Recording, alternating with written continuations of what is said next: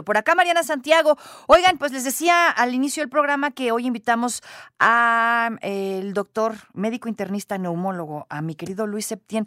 ¿Cómo estás, Doc? Qué gusto. ¿Ahí me escuchas? Hola, ¿qué tal? ¿Cómo estás? Sí, te escucho perfecto. ¿Cómo estás? Muy bien. ¿Y tú? Bien, bien, gracias. Pues muy contenta de escucharte y de verte, aunque sea a través de la pantalla.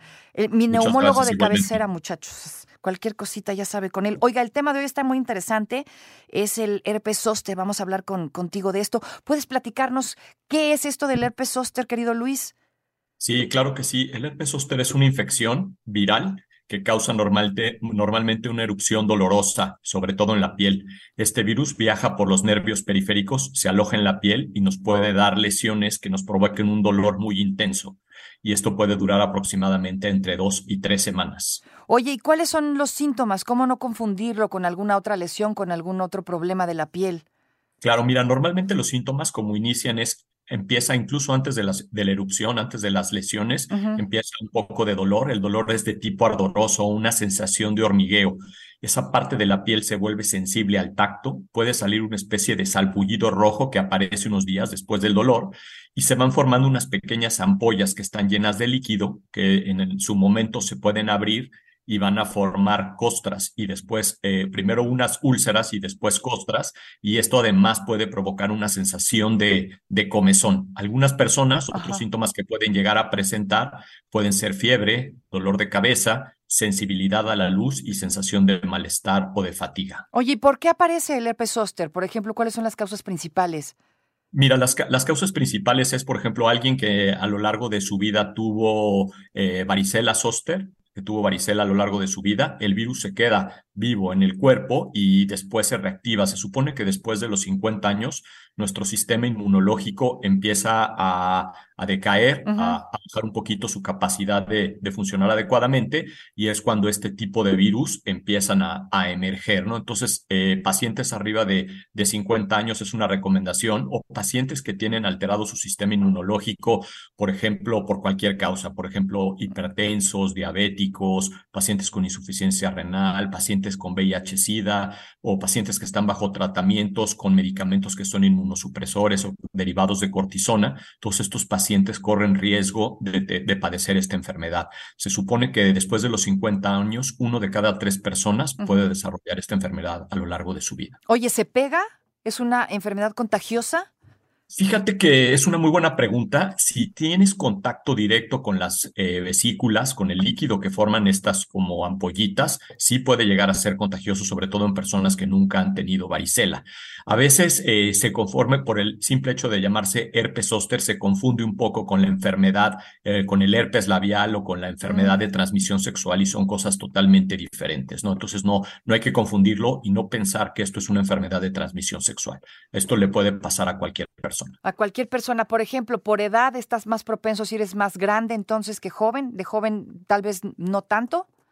No tanto, excepto lo que decía, si alguien joven tiene alguna enfermedad eh, que tenga su sistema inmuno bajo por alguna causa, también está recomendado tener mucho cuidado con esta enfermedad, ¿no? Y pudieran ser candidatos también a, recibir en algún momento la vacuna. ¿Cuándo, ¿cuándo tengo que acudir al médico? ¿Cuándo es necesario acudir al médico en estos casos?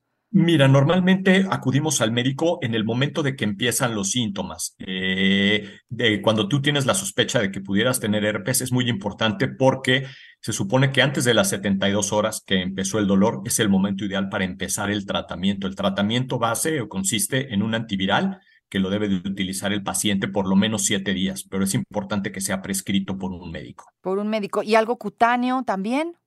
Y algo cutáneo también, por ejemplo, hay ciertas protecciones, cremas, varias cosas que pueden ser útiles para proteger y que no se, no se lesione más la piel. ¿Quién es el doctor indicado para atender un herpes zóster? Mira, estrictamente cualquiera, puede ser desde médicos generales, médicos familiares, internistas, eh, infectólogos, eh, cualquier médico y cualquier especialidad debemos estar capacitados para tratar esta enfermedad, porque uno de los problemas es si tú dejas que esta enfermedad avance, eh, una de las complicaciones que puede llegar a tener es algo que se llama neuralgia posterpética. Y esta neuralgia posherpética se refiere a un dolor que queda muy intenso eh, mucho eh, tiempo después de que desaparezcan incluso las ampollas.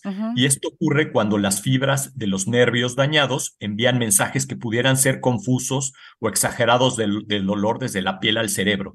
Y esto es muy difícil de tratar porque hay que dar medicamentos especiales. El dolor puede ser muy intenso. En algunos pacientes puede llegar a ser incluso incapacitante. Ok, pero mortal, herpes zóster. Fíjate que no, afortunadamente no mortal. Sin embargo, sí se ha visto que, que puede provocar eh, eh, pérdida de la audición o pérdida de la visión. Incluso hay algunos tipos de herpes que pueden afectar el ojo o el oído o la cara o el nervio trigémino y en estos casos sí pudieran ser unos cuadros mucho más severos. Afortunadamente no es una enfermedad que, que conlleve mortalidad, pero sí complicaciones a largo plazo, sobre todo esto de un dolor crónico. De un dolor crónico. Oye, cuéntame esto de, de la vacuna. ¿Existe la vacuna? Sí, eso, eso es algo muy bueno. La tenemos eh, recientemente, eh, ya, ya se ha desarrollado este tema de la vacuna. Desde el año pasado ya la tenemos en México. Es una vacuna que se realiza con, con virus muertos y una de las ventajas de esta vacuna es que nos va, tú te, te pones la aplicación, es una, una dosis primero y posteriormente entre los dos y, sí, y entre dos y seis meses te pones una segunda dosis y nos confiere una protección de más o menos entre cinco y diez años. Cabe mencionar que algo muy importante de la vacuna y recordemos que con todas las vacunas en general, eh, esto no, no te asegura que no te vas a enfermar de herpes.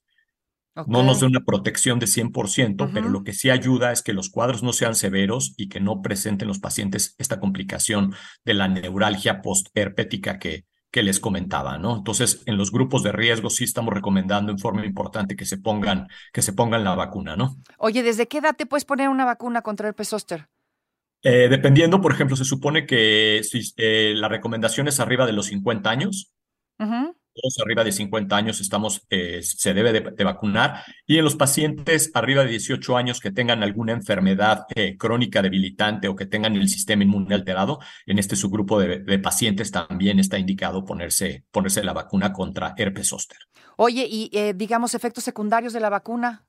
Fíjate que normalmente es una, una, vacuna bastante bien tolerada. Los que conocemos normalmente con las vacunas, por ejemplo, puede haber algo de febrícula, un poco de, de dolor en el sitio de la inyección. Esta inyección esta se, se aplica en el hombro, en el deltoides.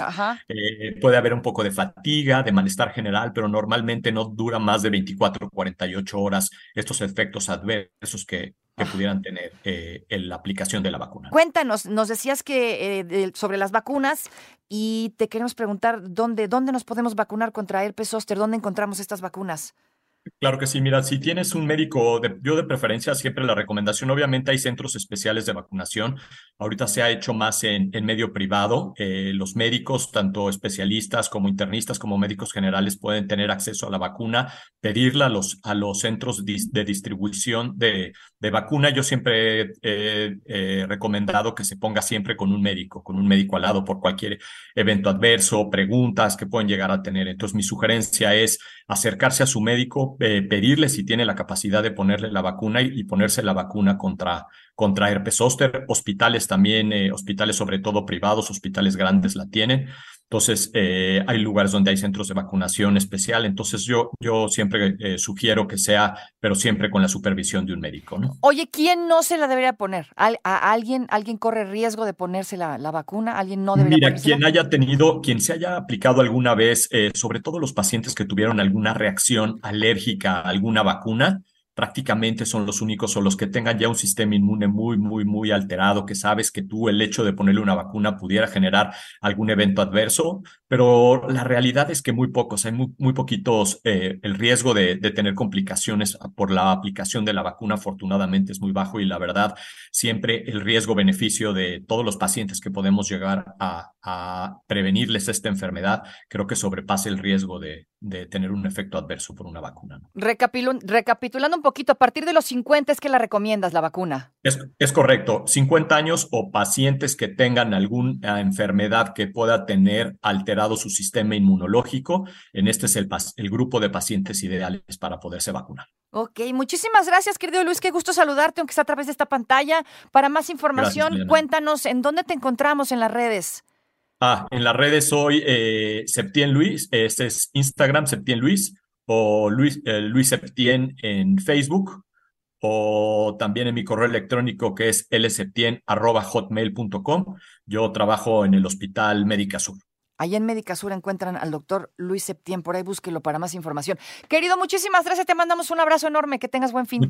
Muchísimas gracias igualmente. Saludos a todos. Prescription products require completion of an online medication consultation with an independent healthcare provider through the LifeMD platform and are only available if prescribed. Subscription required. Individual results may vary. Additional restrictions apply at lifemd.com. Read all warnings before using GLP-1s. Side effects may include a risk of thyroid C-cell tumors. Do not use GLP-1s if you or your family have a history of thyroid cancer. If you've struggled for years to lose weight and have given up hope, did you know you can now access GLP 1 prescription medications through LifeMD? LifeMD is now offering eligible patients online access to GLP 1s, the breakthrough prescription medication that can help you lose body fat and weight. Listen to what people are saying. You just take your shot. It doesn't feel like you're on a diet. What I wasn't expecting it to do was to shut off the food noise. This was life altering. And if I can do it, I feel like anybody can do it. And here's the best part your insurance may cover 100% of the cost of your medication. So go to trylifemd.com to have your eligibility checked right now. Get started today at trylifemd.com. That's T R Y L I F E M D.com.